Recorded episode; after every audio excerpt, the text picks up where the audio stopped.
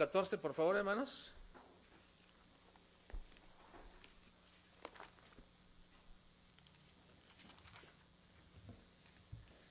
Recuerden que estamos estudiando en, una solo, en un solo tema general los últimos, bueno, no los últimos, pero los siguientes cuatro capítulos, capítulo 14, 15, 16 y 17. Estaremos estudiándolos bajo el, el tema general, la teología de Cristo, es decir, lo que Cristo nos declara acerca de Dios.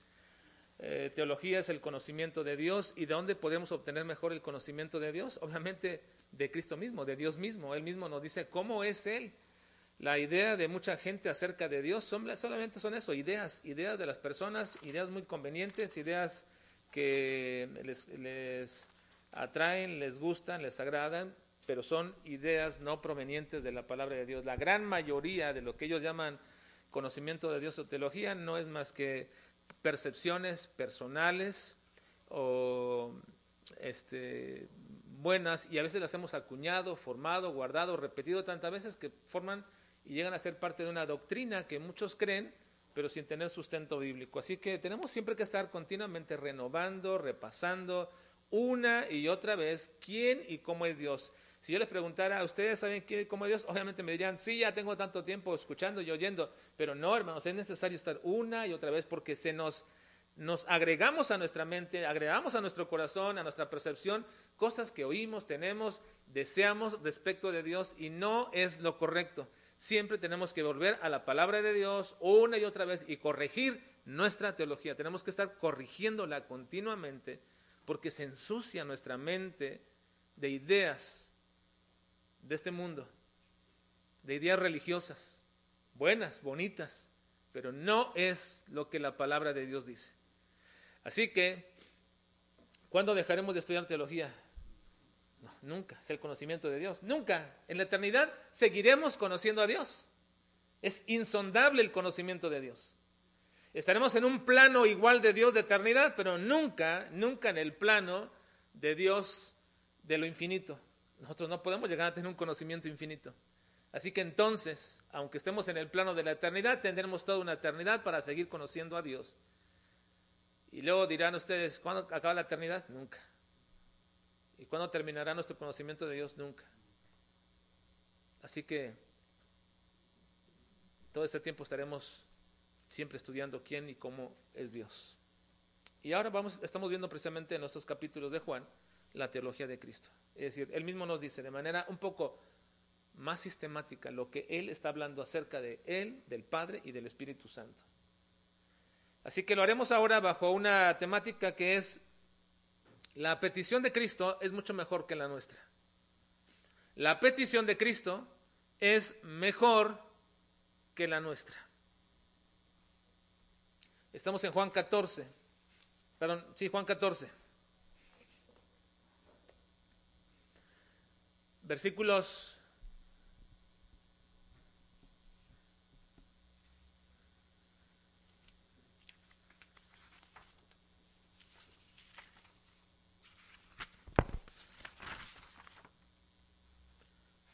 versículo 13.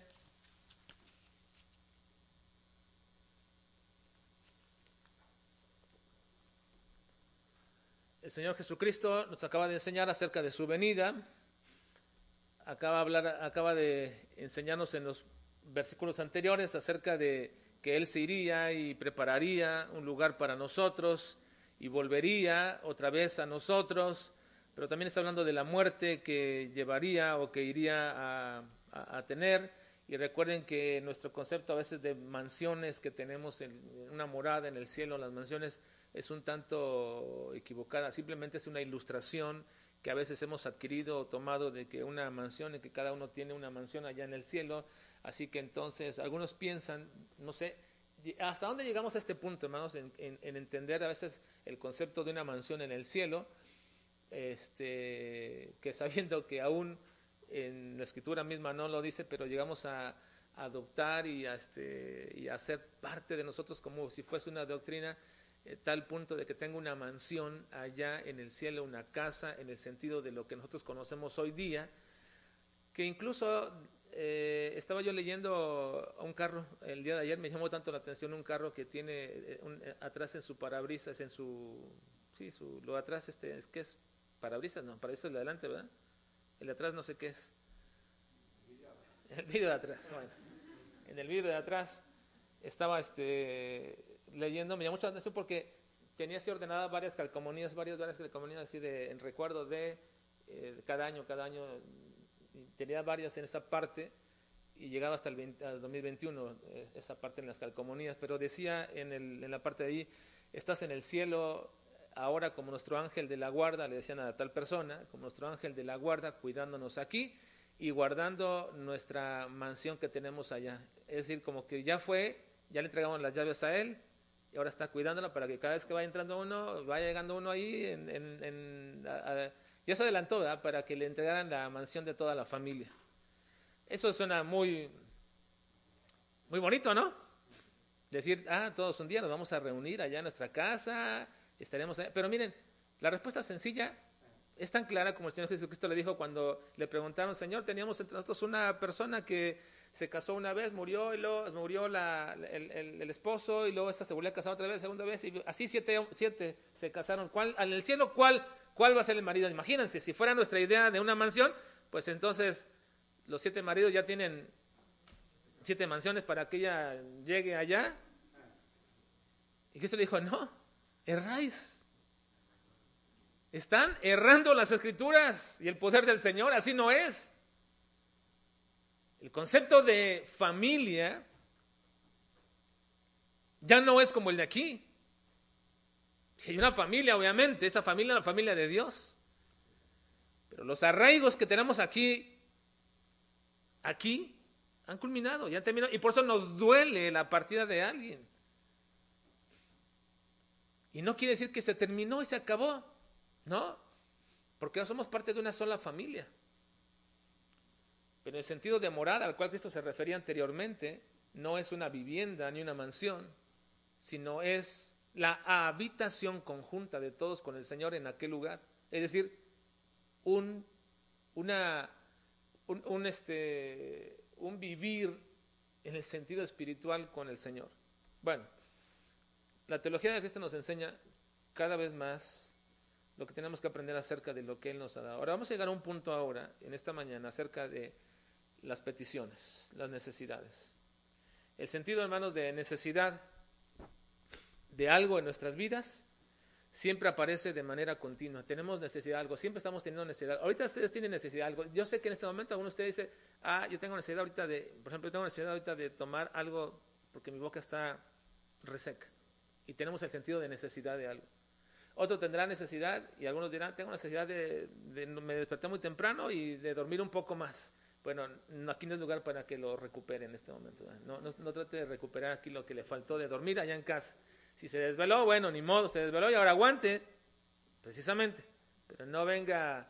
Alguien me decía, es que no puedo dormir. Y, una persona le dijo, si no puedes dormir en las noches, mira, ve a la iglesia, ahí te duermes, pero bien sabroso. No, no es aquí la manera como vamos a venir a recuperar el sueño que no podemos tener. No, pero todos de alguna forma y de alguna manera tenemos necesidad de algo. Algo está latente en nuestro corazón, como que algo nos falta algo nos, nos, falta y hay una sensación de vacío sobre algo que falta. Y esa quizás sea la manera que la gran mayoría de personas, aun cuando no saben y no se dan cuenta, existe o tienen la necesidad o la ausencia de algo que se perdió precisamente con nuestro primer padre humano, Adán.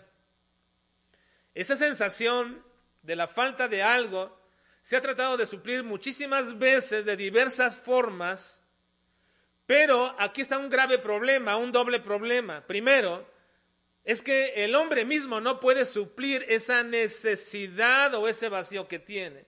Y el segundo problema es que las, diversas formas como intenta suplirlo, esa necesidad o ese hueco en el hombre, siempre va a depender de la inclinación más fuerte de su naturaleza pecaminosa.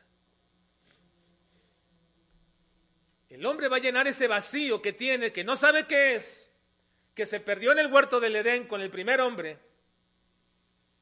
y lo va a llenar siempre con la inclinación más fuerte de su naturaleza pecaminosa.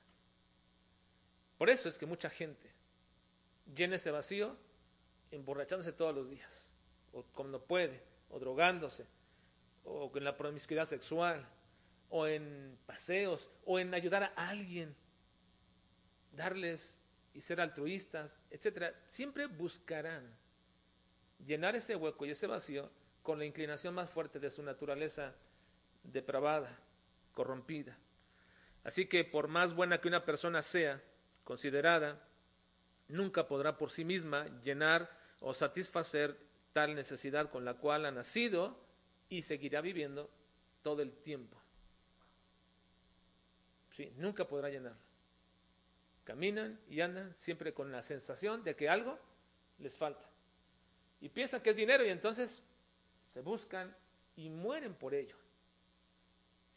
Es, terrible ver cómo el engaño que Cristo dijo de las riquezas o el dinero, la pensando que la necesidad del dinero es lo que llenará su corazón, lo lleva incluso a arriesgar la vida y sabiendo que en aras de que van a morir, no importa porque por un momento quisieran acariciar, llenar ese hueco de su corazón.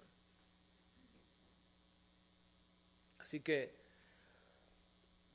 es una terrible circunstancia, situación, con un doble problema. Nunca podrán llenarlo, jamás podrá un hombre llenar esa sensación, esa necesidad y ese hueco en su vida. Y segundo, cuando lo intenten hacer, siempre lo harán de acuerdo a su perversa inclinación más fuerte. Eso los va a tranquilizar por un momento y seguirán buscando y buscando y buscando. Ahora, permítame explicar un poco más acerca de esto. Cuando Dios creó a Adán, dice la escritura que después de haberlo formado del polvo de la tierra, sopló en él aliento de la vida. Lo formó del polvo de la tierra y sopló en él aliento de vida. Así que no solamente le dio vida a una persona formada del barro, sino que esa vida era de una calidad superior a la que hoy día conocemos. La vida de Adán era diferente, muy diferente en su calidad a la que hoy conocemos, y a la que conocieron los hijos de Adán, a la que conoció Abel, Caín, Set, y todos ellos. Es muy diferente. Incluso era diferente a la de la propia Eva. ¿Por qué? Porque Dios sopló en él aliento de vida. Él tenía a Adán en sí mismo, dentro de sí, el aliento de Dios. Y eso era algo que lo hacía diferente.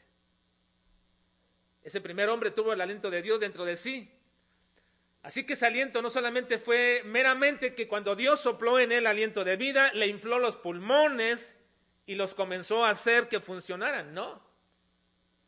El aliento de vida no fue para que sus pulmones por primera vez se expandieran y comenzaran a contraerse y comenzara a funcionar el, corazón y los órganos comenzaran a tomar eh, funcionamiento, no.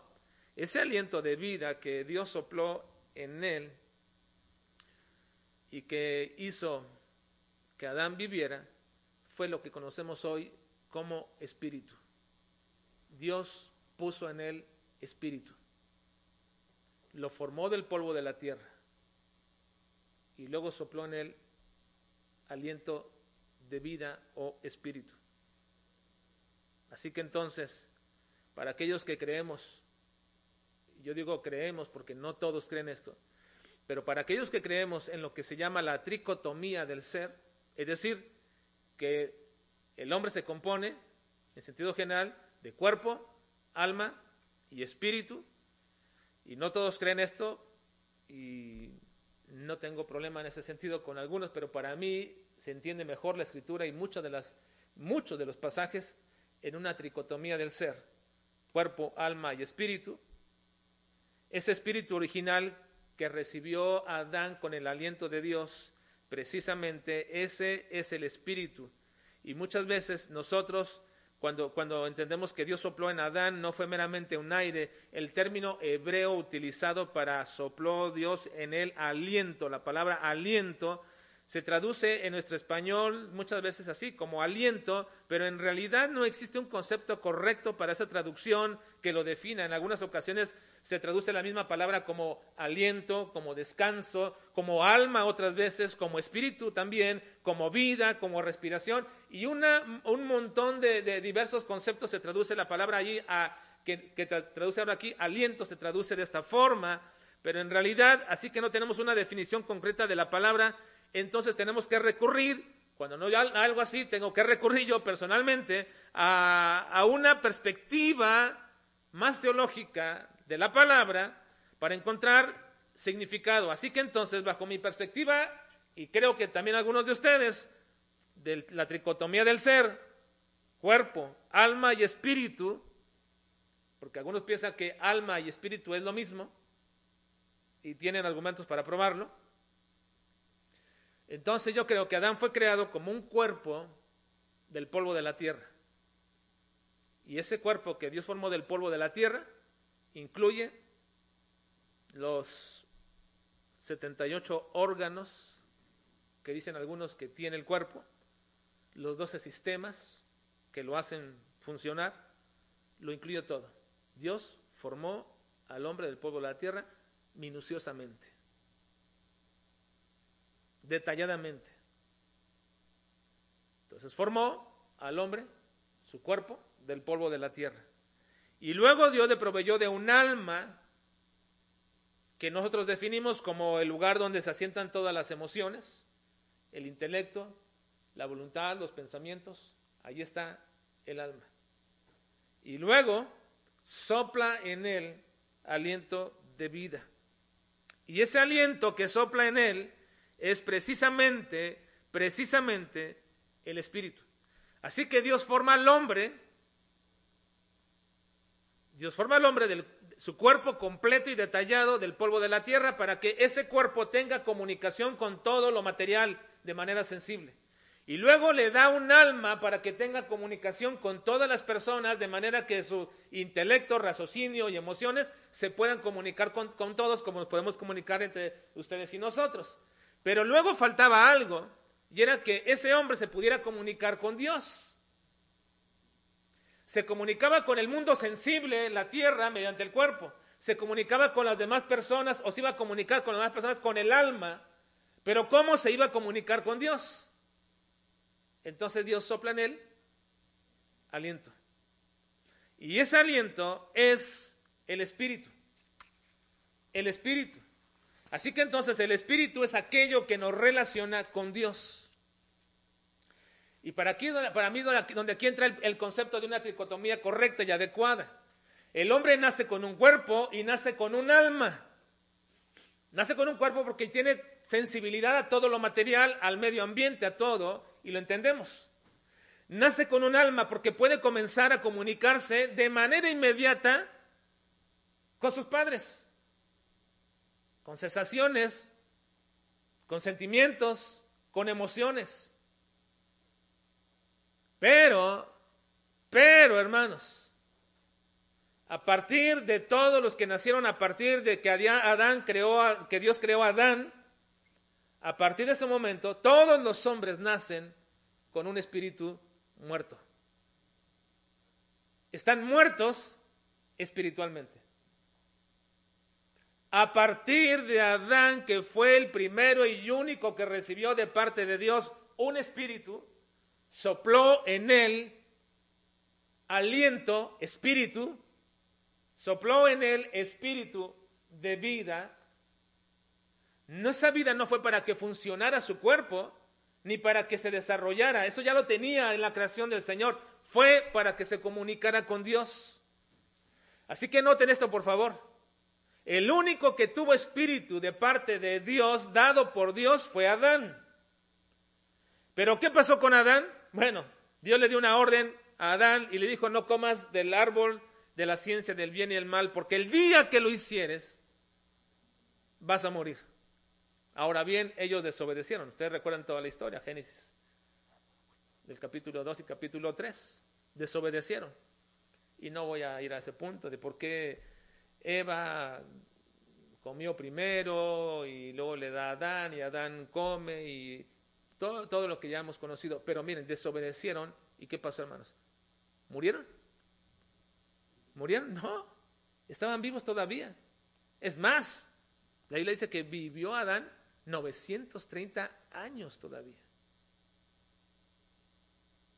Génesis 2.17 dice, más del árbol de la ciencia del bien y del mal, no comerás, porque el día, el día que de él comieres, ciertamente morirás. El día que de él morirás. Uno pensaría entonces bajo tal orden que comiendo ellos caerían inmediatamente muertos, pero no fue así. No fue así. Pecaron contra Dios. El juicio de Dios cayó sobre ellos de manera particular a cada uno, al hombre, a la mujer y a la serpiente, pero ambos, en este caso hombre y mujer, tenían la sentencia misma, iban a morir. Entonces, ¿qué fue lo que murió en Adán? Porque la orden de Dios fue clara, van a morir. Adán todavía vivió 930 años. Entonces, ¿qué fue lo que murió en Adán? Pues lo que murió en Adán no fue su cuerpo, su cuerpo aún permanecía. Su alma tampoco. ¿Por qué? Porque su alma tenía comunicación todavía con, con Eva, platicaban entre ellos, es más, fueron seducidos y todavía se escondieron y todavía fueron y entre ellos tramaron esconderse de lo que estaba pasando. Así que había una comunicación entre sentimientos y una sensación de temor y de terror por haber desobedecido a Dios que los hizo esconderse, porque tenían un alma todavía viviente. Pero, ¿qué fue lo que murió en ese momento? Su espíritu. Su comunicación con Dios quedó separada. Dios los echó de su presencia, del huerto del Edén. Y a partir de entonces, a partir de entonces, toda persona que nace de Adán, nace con cuerpo vivo, alma viva, pero con un espíritu muerto, con un espíritu muerto. Nacen físicamente vivos porque todavía pueden desarrollarse con sus funciones, con un alma viva porque todavía pueden comunicarse desde su inicio, desde su nacimiento emocionalmente con sus padres y en lo sucesivo también con los demás seres humanos, pero no tienen una comunión con Dios, porque su espíritu está muerto. Nuestros conceptos que desarrollamos a través de las escrituras, como el decir que alguien está espiritualmente muerto, es sencillamente eso, decir que su espíritu está muerto. Pues si no tienen una comunión con Dios, entonces están separados de Dios. Y eso lo ocasionó el pecado y lo ocasionó el pecado. Miren lo que dice Romanos 3:23. Por cuanto todos pecaron y están qué? Destituidos de la gloria de Dios. Ya no pueden estar en la gloria de Dios. Están separados. ¿Por qué? Porque su espíritu está muerto.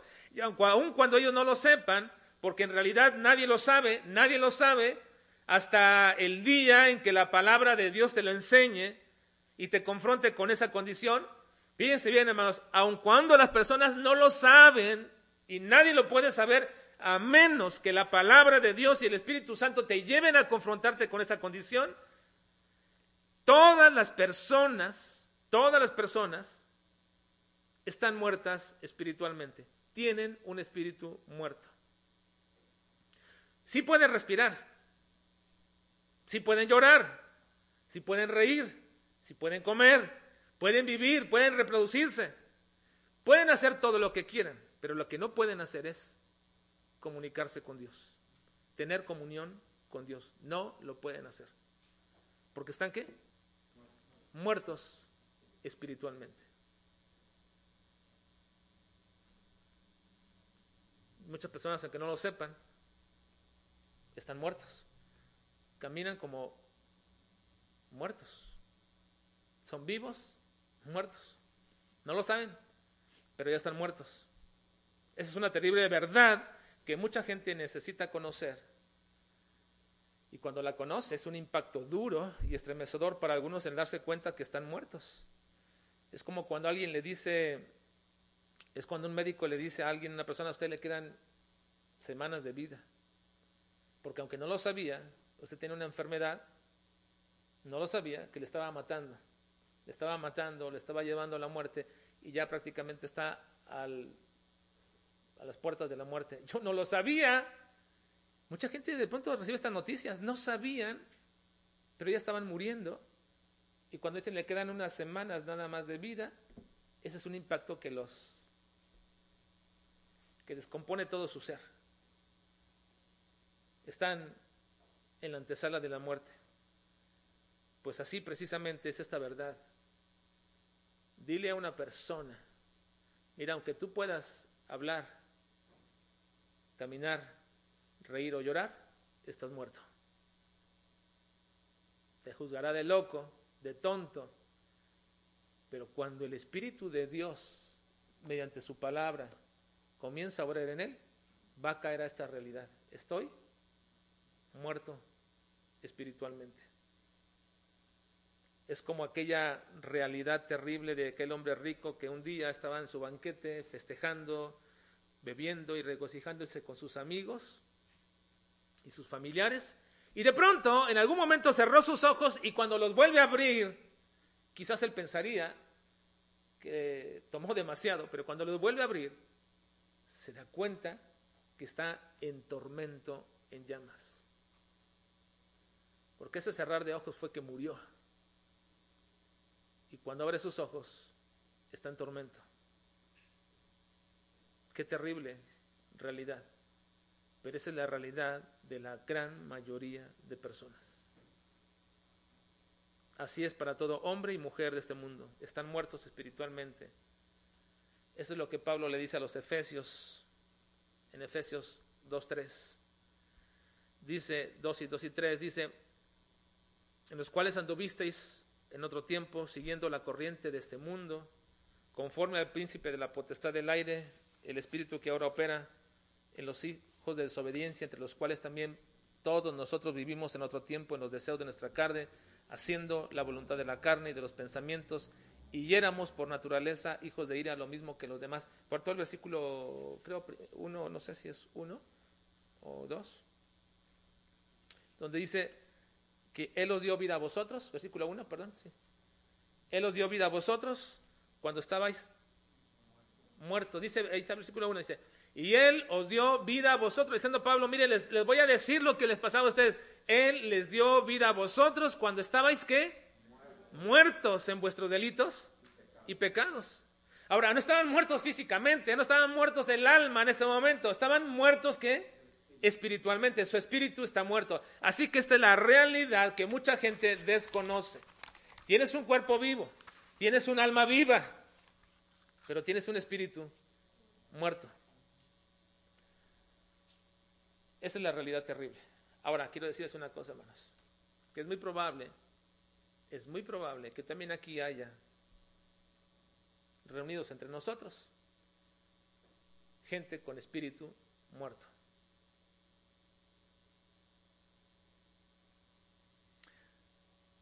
Tan, tan fuerte sería el golpe que Dios te dijera, tú eres uno de esos, y te señalara. Pero yo no puedo hacer eso porque yo no puedo conocer el espíritu de nadie, ni el alma. Sé que no estás muerto porque te mueves. A veces pienso que algunos, ¿qué pasó? Porque no se mueven para nada, están ya ahí, pero ya están estáticos, ya se perdieron ahí, pero, pero sé que estás vivo. No me ha tocado nunca. He escuchado de casos en algunas congregaciones donde escuché de un pastor donde se, este, cuando se despidieron todos, una hermana no se movía, no se movía y la pues, se durmió, ¿verdad? probablemente tenemos hermanas que siempre se duermen y se duermen, o, hermanos que se duermen siempre de pronto, pero fueron a moverla y no, ya estaba muerta ahí en, el, en, el, en, el, en la banca. Así que cerró sus ojos y ya no los volvió a abrir. No los cierres, hermanos, porque hay cierto temor que podía pasar, pero ten cuidado. Pero miren, hermanos, podría suceder. Y yo sé que estás vivo aquí, estás moviéndote. Sé que tienes un alma porque entiendes, te desarrollas, comunicas y está viva. Pero lo que sí no puedo saber es si tu espíritu está vivo o está muerto. Eso solamente Dios lo puede saber. Dios lo sabe. Ahora ustedes dirán, hermanos, todo esto que usted ha explicado ahora, ¿cómo se relaciona con nuestro pasaje de Juan? ¿Cómo se relaciona con nuestro pasaje de Juan y con el título que usted dijo, la petición del Señor es mejor que las peticiones nuestras? La petición de Cristo es mayor o mejor que la petición nuestra. Bueno, pues precisamente en la declaración de Cristo que nos enseña acerca de su teología del Espíritu. Su teología del Espíritu. Y aquí recalco que cuando hablo del Espíritu estoy hablando del Espíritu diferente al nuestro. Hemos hablado ahora de un espíritu que está muerto en nosotros, pero cuando Cristo nos va a hablar del espíritu, va a hablar de un espíritu que se escribe con E mayúscula, porque es un nombre, es un sustantivo para referirse a una persona y esa persona tiene calificativo de que es santo, el Espíritu Santo es una persona. Así que vean conmigo de manera sencilla esta mañana, después de toda aquella explicación anterior que he dado del espíritu del hombre que está muerto, veamos ahora la primera explicación de Cristo, la primera explicación que Cristo va a dar en su teología acerca del espíritu, porque en los subsiguientes capítulos Cristo volverá a darnos más información acerca del Espíritu Santo. Y recuerden que de alguna manera estos capítulos son completamente la teología de Cristo acerca de la persona del Padre, del Hijo y del Espíritu Santo. Así que entonces de primera voz y de voz primaria de Cristo nos enseña es cómo, quién y cómo es Dios.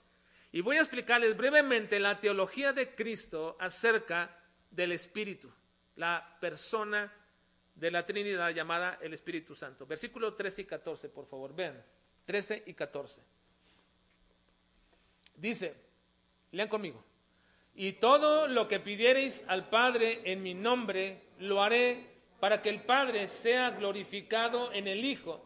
Si algo pidiereis en mi nombre, yo lo haré. Ahora, Cristo nos dice que cualquier petición que nosotros hagamos al Padre, Cristo es el que va a responderla. Cualquier cosa que ustedes pidan al Padre, yo lo haré. Pídanlo al Padre, yo lo haré. Aquí hay muchas cosas que explicar. De hecho, sería un tema, uno o dos temas aparte. Y, me vi tentado en tratar de enfocarme nada más en estos dos versículos porque creo que es mucho que explicar, pero ya lo he hecho anteriormente en otros, otros momentos, otras cosas, así que no voy a retomarlo ahora. No voy a hablar acerca de, este, de, la, de, la teología de la, de la oración, no lo voy a hacer en este momento. Hay muchas cosas que explicar porque seguramente tú me dirás, entonces, si Cristo dice que cuando le pidamos al Padre lo va a hacer, entonces, ¿por qué, ¿por qué no ha contestado todas mis peticiones que le he hecho? Y no quiero detenerme a explicar precisamente lo que es la teología de la oración, porque no es lo mismo, hermanos, la teología de la oración que la doctrina de la oración. Y yo creo que muchos de nosotros, yo me incluyo, fuimos enseñados con una doctrina de la oración. Por decir doctrina no significa que sea bíblica, pero fuimos enseñados con una doctrina de la oración la mayoría de nosotros nos enseñaron acerca de la oración. A mí me decían, por ejemplo, que en las mañanas tenía que orar temprano o en las noches tenía que orar de alguna forma para que el Señor me protegiera, para que el Señor me guardara y para que no me quedara muerto, por ejemplo, en la noche cuando era un niño y tenemos que hacer la oración o tenía que orar con mi hijo para que no le diera la muerte súbita en algún momento, cosas así como estas que nos enseñan de, de, pronto, ¿verdad? Acerca de, de, la oración, o que si oro, o si no oré correctamente y adecuadamente, o si al final no dije amén, entonces no se va a cumplir, o cosas como estas, ¿verdad? Que enseñan, ay, incluso hasta de risa nos dicen, ah, esa oración no llegó ni al techo aquí, ¿verdad? Porque fue tan rápida, o cosas como estas son doctrinas de la oración. Así fuimos enseñados. Cada uno tiene su particular doctrina de la oración, como fueron enseñados. Pero es diferente la doctrina de la oración con la teología de la oración. Y pocos hemos entendido la teología o hemos intentado entender la teología de la oración. ¿Por qué? Porque la teología de la oración se ve a la luz de las perfecciones de Dios. Preguntas, ¿para qué horas? ¿Para darle a conocer tus peticiones a Dios? Esa es una equivocación, porque Dios las conoce.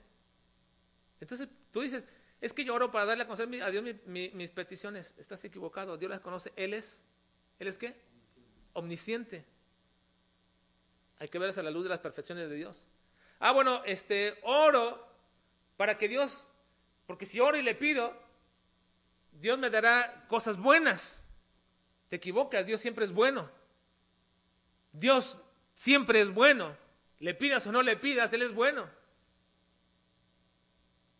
Bueno, oro fervientemente para que cambie tal circunstancia o situación de mi vida. Tú no puedes orar para que Dios cambie lo que Él ya determinó hacer. Porque Él es qué? Inmutable. Él no cambia. Y cuando tú comiences a ver la oración mediante las perfecciones de Dios, te das cuenta que muchas veces nuestro pensamiento acerca de la oración tan, tan reducido, tan rebajado, que a veces hasta, hasta, vemos como un fetiche, es como una persinada de algunos, de decir, ¿verdad? entro, al, eh, como ven a estos jugadores de fútbol que entran al campo y se dan su persinada ahí, no los estoy, no estoy burlando de ellos, que piensan que con eso van a meter goles.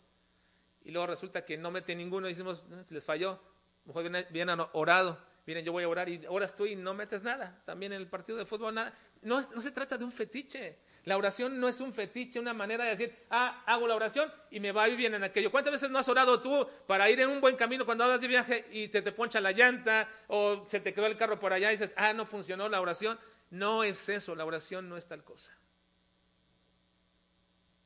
Porque hemos aprendido doctrinas de la oración, pero no la teología de la oración, que es a la luz de las perfecciones de Dios. Una vez un hombre, una persona me habló y me dijo, agradezco a Dios porque escuchó mi oración y lo sanó usted de, lo, su problema que traía. Yo le dije, qué tremendo poder, porque yo he orado tantas veces y tengo un montón de gente que estado orando para esto y este, este hombre sí Dios lo escuchó. Esa es la oración, ese es el poder de la oración, no. Esas son doctrinas de la oración que hemos aprendido, que nos han enseñado. Pero entender la oración es verlo a la luz de quién es Dios. ¿De quién es Dios? Bueno, dije, no voy a tener esto porque está no, no, quiero, no quiero llegar a este punto y, puedo empezar en esta parte, pero dice Cristo, hermanos, que si alguna cosa pidieras en mi nombre, yo lo haré. Así que esta no es una forma indiscriminada, una oferta indiscriminada para que cualquiera persona que quiera pedir algo, bueno, ahí están, pidan algo en mi nombre, yo lo haré. No es una oferta abierta, indiscriminada. Él dice que para que esta, esta, esta esta declaración de que alguna cosa que pidas en mi nombre, debes entonces cumplir tres condiciones que el pasaje dice. No lo voy a estudiar, nada más voy a mencionarlo rápido. Versículo 12. Dice, versículo 12. Léanlo, dice, es cierto, es cierto, digo, el que en mí cree, las obras que yo hago, él las hará también, y aún mayores hará porque yo voy al Padre, y todo, ahí, lo aclara, y todo lo que pide, entonces, ¿cuál es la primera condición? El que en mí cree. El que en mí cree, porque luego lo conecta y todo con eso. Así que entonces la primera condición es que creas en Él, para que todo lo que pidas te sea dado. Pero ¿cuál es la segunda condición? La segunda condición es que lo pidas en su nombre. Vean, versículo 13, 13 y lo que, todo lo que pides al Padre en mi nombre, lo haré. Así que la primera condición es creer. Segunda condición es hacerlo en su nombre, pedirlo en su nombre. Pero hay una tercera condición y creo que aquí es donde nos falla, porque las dos primeras dirás, yo sí creo y sí se lo pido en su nombre. Siempre termino mis oraciones en el nombre de Cristo. No, no es una fórmula. No es una fórmula de decir en nombre. Lo, lo hacemos así porque es la manera como hemos aprendido, pero no es una fórmula de decir en el nombre de Cristo. No. Hay una tercera condición que es quizás donde fallamos. ¿Cuál es? Dice el versículo 14, eh, dice, si algo pidieras en mi nombre, yo lo haré. Ahora, bien aquí, 15. Si me amáis, guardad mis mandamientos. Y entonces, precisamente, son tres condicionantes para que todo lo que pidiéramos en su nombre, no lo dé. Cree en mí, pídelo en mi nombre. Y si realmente las dos anteriores crees en mí y lo pides en mi nombre, entonces lo manifiestas amándome. ¿Y cómo lo manifiestas amándome? guardando mis mandamientos. Y ahí es donde fallamos. Ahí es donde fallamos nosotros. Pero bueno, vean lo que está haciendo Cristo. Tus peticiones, cualquiera que éstas sean, que tú pudieras tener, de cualquier índole, por más grandes o más difíciles que sean, si las pides bajo estas condiciones, Cristo dice que Él responderá. Y puede ser, hermano, que tus necesidades sean tan importantes y puede ser que sean urgentes y no por ello Dios las va a contestar porque es urgente, Señor, no. Tienes que cumplir las condicionantes. Puede ser que es muy importante. Y puede decir, pero Señor, ¿nos podemos brincar todos esos pasos? Es urgente. No, no es así. No es así. Por eso la oración no es esta manera de obtener lo que queremos. Es una vida de oración. No significa que todo el día estoy orando, llorando, llorando, llorando. Una vida de oración es que cumplo toda la vida, toda mi vida, todo el tiempo, creyendo en Él, teniendo la autoridad de Dios sobre mi vida en su nombre y amándole, guardando sus mandamientos, por supuesto. Pero vean, hermanos, por favor, aun cuando mi petición sea tan importante, sea tan urgente, sea tan indispensable, y no minimizo nada de eso, por supuesto, Ni tampoco digo que no sea importante lo que tú tengas, ni tampoco digo que no sea una, eh, que, que, tú seas solamente un interesado o interesada solamente, ni tampoco digo que tus necesidades materiales dejan ver tu apego y deseo materialista que tienes, o que esos deseos por mejorar o pasar una calidad de vida más tranquila y relajada y descansada no sean dignas de un hijo de Dios y que tú se las pidas al Señor. No, no estoy diciendo nada de esto. No trato de minimizar ni ridiculizar cualquiera de tus peticiones. Todas aquellos que piden por cosas quizás para muchos superficiales o pasajeras como un carro, una casa, un trabajo o cierto dinero. No estoy diciendo que sea ridículo pedírselo al Señor, por supuesto que no. Porque si no se las pides a Dios, entonces aquí se las pides. No, no digo que sea ridículo cualquiera de estas cosas. Incluso, incluso puedo pedir por una mejor, un mejor, mejor televisor. Bueno, si no se lo pides a Dios, aquí se lo puedes pedir. Algunos dicen que cosas como esas no deberíamos pedirlas a Dios. Y que nosotros deberíamos encargarnos mejor de eso. Pero queriendo defender una postura muy espiritual, dicen de esta manera y se contradicen en lo más sencillo, porque Dios es finalmente el que nos proporciona todas las cosas, el que nos da todo lo que tenemos. Y cuando decimos todo, es todo lo que tenemos. Esta ropa, ¿nos la proveyó el Señor o no? Sí. ¿Podría acaso yo pedirle al Señor en mi oración por un traje nuevo? Hermanos, ¿piensan que sería ridículo? No, porque si no se lo pido a Dios, ¿a quién se lo pido? Pero como digo, todas tus peticiones y necesidades, todas, todas, reflejan obviamente una necesidad que tenemos algo que necesitamos, algo que es urgente. Y aunque no es menor ni despreciable lo que tú quieras pedirle al Señor, nunca, nunca, por más urgente y importante que sea tu petición, se puede igualar y será igual a la petición y oración de Cristo. Nunca. Nunca va a ser igual tu petición a la petición de Cristo. Porque también Cristo le pide al Padre también ora al Padre. ¿Y cuál es su petición y oración del Padre? Véanla, por favor. Versículo 16.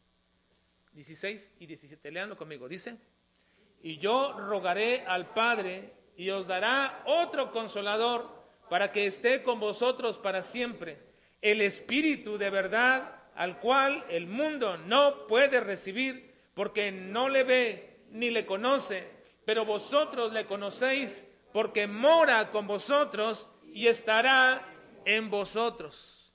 Miren, esta es la petición y el ruego de Cristo al Padre. Cristo dice que es indispensable, tan indispensable para ustedes, el Espíritu Santo en la vida de una persona, de tal forma que Él va a rogar al Padre para que lo envíe. ¿Por qué es indispensable, hermanos, el Espíritu Santo en una persona? Recuerden, recuerden que el hombre está muerto, ¿qué? Espiritualmente. Su espíritu está muerto. ¿Y cómo puede volver a vivir un hombre espiritualmente? ¿Cómo puede un hombre volver a vivir espiritualmente? Miren, esta es la diferencia entre lo importante, lo urgente, lo necesario y lo que Dios sabe que realmente necesitamos y que es indispensable para la vida del hombre. Muchas personas piensan que su vida, la vida trata de, la vida trata de llenar ese hueco en la búsqueda de todos los bienes materiales. Y así estaba un hombre. Cuenta el Señor Jesucristo, un hombre estaba así, acumulando riquezas para sí, llenando su granero Toda su vida se la pasó llenando el granero, el granero, el granero, el granero, como un simbolismo de todo aquello que necesitaba y llegaba y una vez más y llenaba aquel granero con más grano y con más grano y con otro costal y otro costal y otro costal hasta que llenó todo el granero y cuando por fin llenó su granero pensando que estaba satisfecho ahora sí en la vida y cuando se desplomó quizás ahí en este momento sobre el grano mismo diciendo ahora sí, alma, muchos bienes tienes para muchos días, come, bebe, regocíate, ahora sí por fin ya llené todo lo que quería, el Señor le dijo, necio esta noche vienen a pedirte tu alma. Esta noche te mueres. y todo lo que has acumulado, ¿para quién va a ser?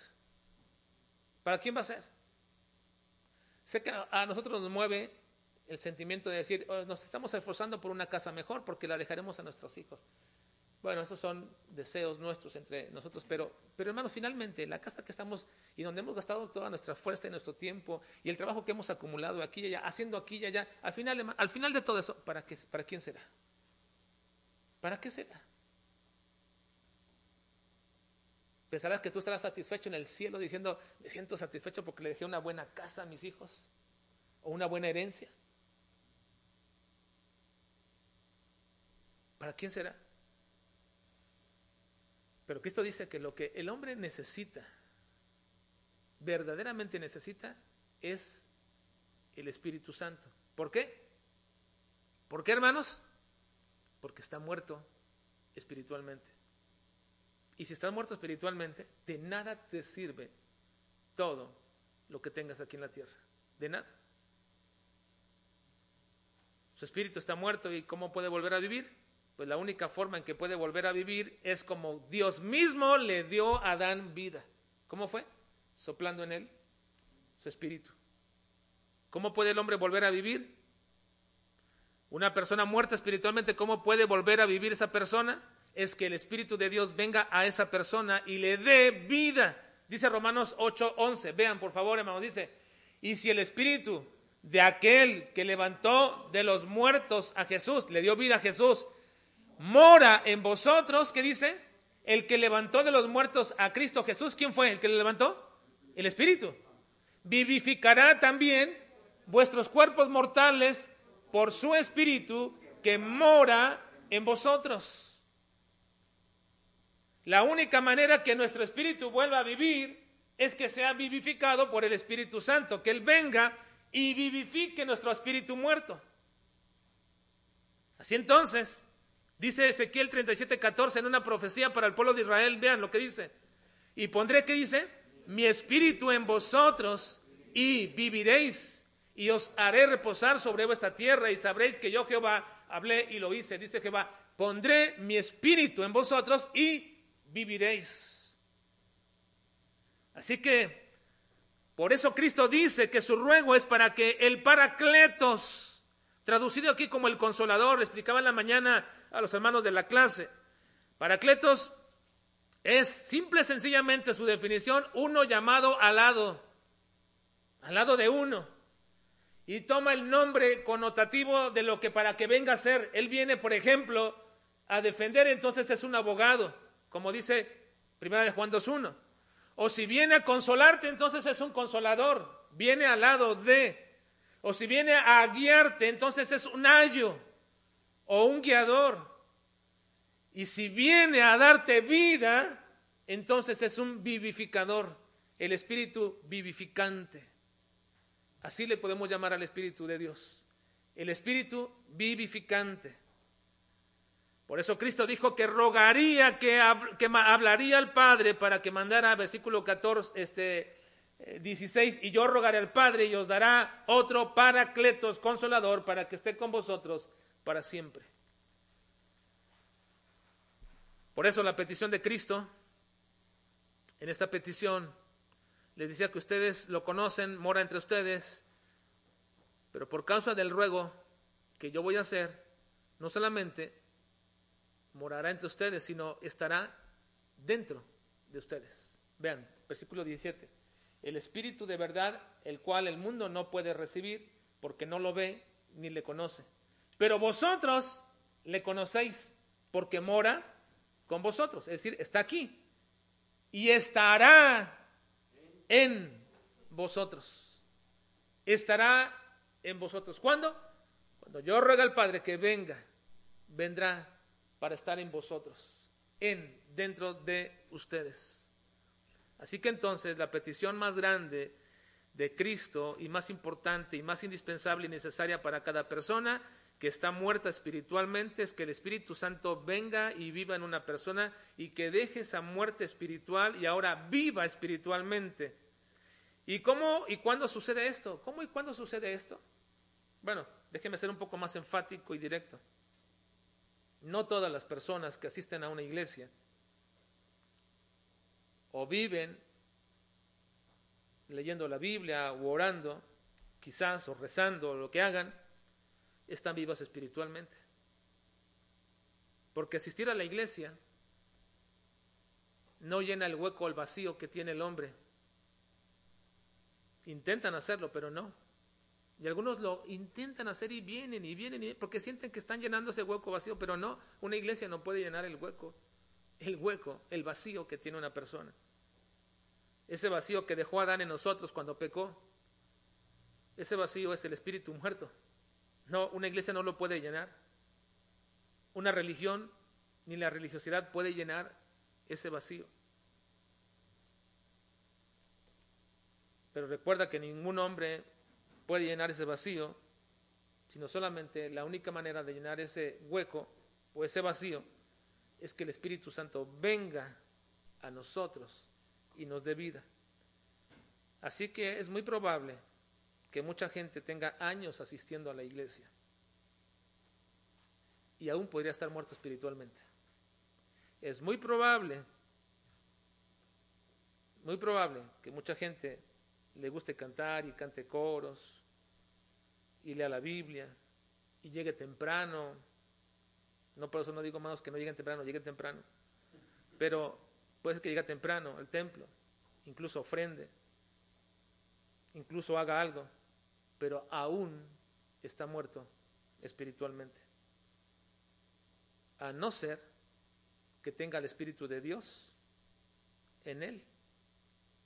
¿Y cómo sabríamos si tenemos al Espíritu de Dios en nosotros? ¿Cómo sabíamos eso?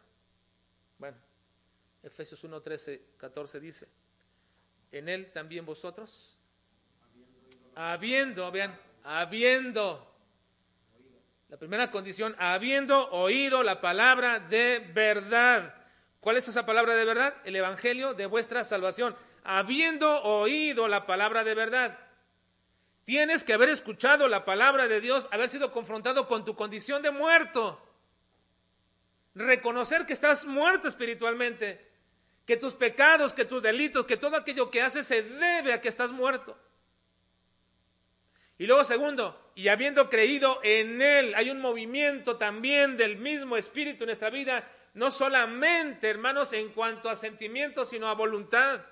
Habiendo creído en Él, fuisteis que sellados con el Espíritu Santo de la promesa que es las arras de nuestra herencia hasta la redención de la posesión adquirida para alabanza de su gloria. Así que la única forma, como podrías tú saber si tienes al Espíritu de Dios, es que el Espíritu de Dios te diga a ti que sí está en ti. ¿Y cómo podría decírmelo? ¿Con una vocecita? ¿En la noche, en un sueño? No, no, no. Lo manifiestas, lo sabes, cuando estás viviendo precisamente en el Espíritu, porque tu vida es diferente ahora. Ya no tienes esa sensación de hueco. Te podría faltar el dinero y te podrías enojar y te podrías decir, ay, perdí esa oportunidad. Pero eso no llena mi vida ya, ni lo estoy buscando. Pero cuando todo el tiempo, toda mi vida estoy buscando, buscando, buscando aquello, buscando lo otro, y decir, no estoy, no estoy lleno, no estoy completo, y me falta esto, y me falta una novia, o me falta un novio, o me falta un esposo, una esposa, o me falta algo, me falta dinero, me falta acá. Cuando dices, no puedo vivir satisfactoriamente en mi vida, ni estoy lleno completamente en mi vida porque me falta algo, bueno, tú piensas llenarlo con todo eso que acabo de decir porque no tienes al Espíritu que todo lo llena. Entonces no puedo anhelar un compañero para mi vida o compañera. Ah, sí. Pero no puede decir que eso es lo que va a satisfacer tu vida. Porque lo único que lo satisface es el Espíritu de Dios que mora en ti. Así que hermanos, ¿qué petición más grande en tu vida? ¿Cuál tienes tú ahora? Bueno, tú tienes, tú tienes muchas peticiones, pero la petición de Cristo es más importante. Yo rogaré al Padre para que les dé al Espíritu de Dios. Y cuando lo tengan y prueben y vivan en el Espíritu, eso es, eso es vivir espiritualmente. volver a la vida una vez más. Vamos a orar, por favor.